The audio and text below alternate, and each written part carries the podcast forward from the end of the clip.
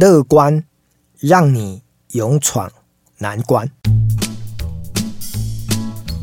前几天呢，我到了。信义乡的部落哦，那刚好有一位就是护理人员呢，其实他是部落的族人哦，因为他想要回馈家乡哦，因为他以前呢就生长在信义乡，然后他从小呢可能在外县市读书，那他对族人呢有一份。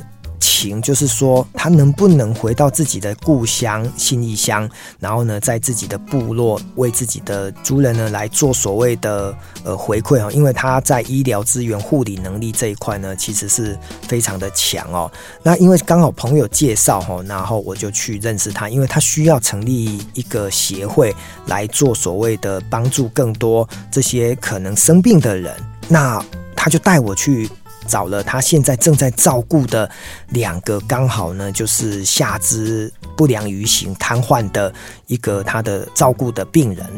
那这两个呢，经过我这样子跟他去跑这两户人家呢，我深深的体会到两件事情哦，这是我今天这一集节目想要跟大家分享的哦。第一个就是因为这两个病人呢，都已经有二十年呢，就是下半身都没有办法行动了，就是瘫痪了。多数时间呢，他们都是卧病在床哦。那少数的时间，或许可以坐的电动轮椅呢，可以到外面晃晃。可是呢，第一个病人呢，他看到我来了哈，其实或许吧，人在生病的过程当中，总是比较低潮，总是情绪不好，甚至还会有可能得了忧郁症，这些都是可能因为生病所造成的。所以我看到他一脸呢，就是我们可以讲说，就是苦瓜脸，然后觉得生命很无助、很无奈。虽然我这个朋友哈，他有医疗背景，他有护理的能力，他返乡就是要让这些人呢没有脚。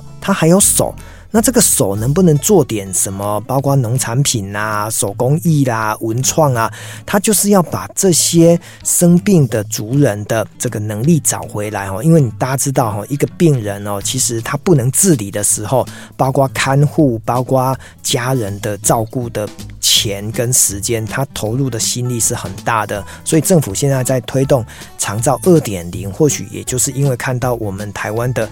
老人社会呢，这个年纪越来越大，哈，所以呢，年轻人越来越少。那我们怎么样好好的透过长照来照顾更多的老人家，或者是生病的人？而这件事情，就像我刚刚看到的，我这个朋友呢，他带我访视这两户人家。第一个呃苦瓜脸，可是呢，当我过了一个小时到第二户人家的时候，我竟然看到这一个。呃，他下肢呢，说实话，他已经被截肢了，可以可以想象哦，就是呃，从大腿以下都没有了，他也是一样躺在床上，呃，但是呢，他可以自由的翻身，那他用手撑在床铺呢，他可以追剧哦，可以当然可以看电视，呃，可以上网滑手机，因为手呢都还是很健康的。那我就看到他呢笑容满面哦，看到我来了，亲切的跟我打声招呼。那当然，因为我看到这种笑脸迎人。的一个样子呢，我就会跟他花比较多时间去聊天，那他也不会觉得有阴影哦，就是害怕聊说呃他的身体的整个状况，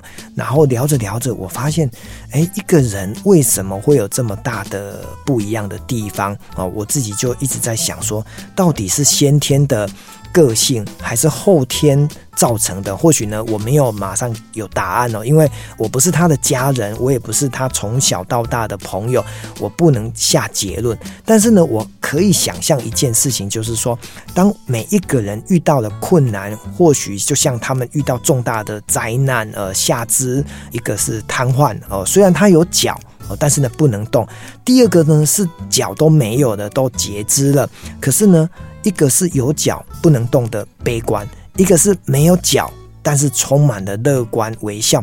我到底要选择哪一个？哦，那当然我们都会说啊，当然要后者啊，比较乐观好一点。可是呢，我们不是他，我们没有办法呢替他做选择，所以我只能说啊，尊重任何一个生命所表现出来的一个样貌。可是呢，我也告诉我自己说，那我可以给他什么鼓励，然后给他什么样的安慰啊，以便呢不要让他一直忧愁下去。因为我此行去部落的很重要的目的，就是要让他们可以动手去做一些事情，来赚点钱，然后呢感受到自己生命的价值，而不应该还只是整天可以做点事情而都卧病在床，然后好像自己呢没有太大的贡献哦。这是第一个我看到的哈，乐观跟所谓的悲观所产生给我的一种呃思考的模式。那第二个呢，我要讲的是。呃，其实我们在不管是部落啦，或者是城市啦，哈，乡村都一样，每一户人家呢，其实就是一个故事哦。因为呃，我这个朋友带我走进去这一户人家的时候，不管是第一户或第二户哦，我都发现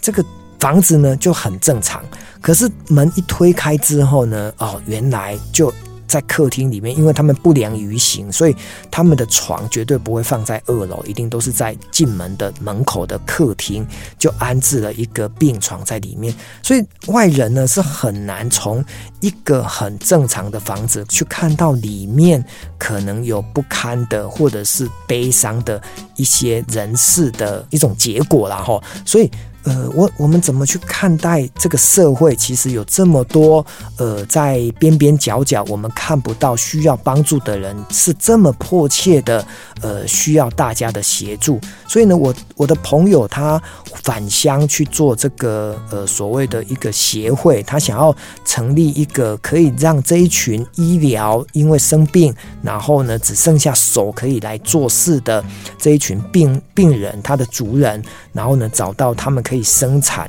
然后赚钱的机会，我都觉得我应该要呃。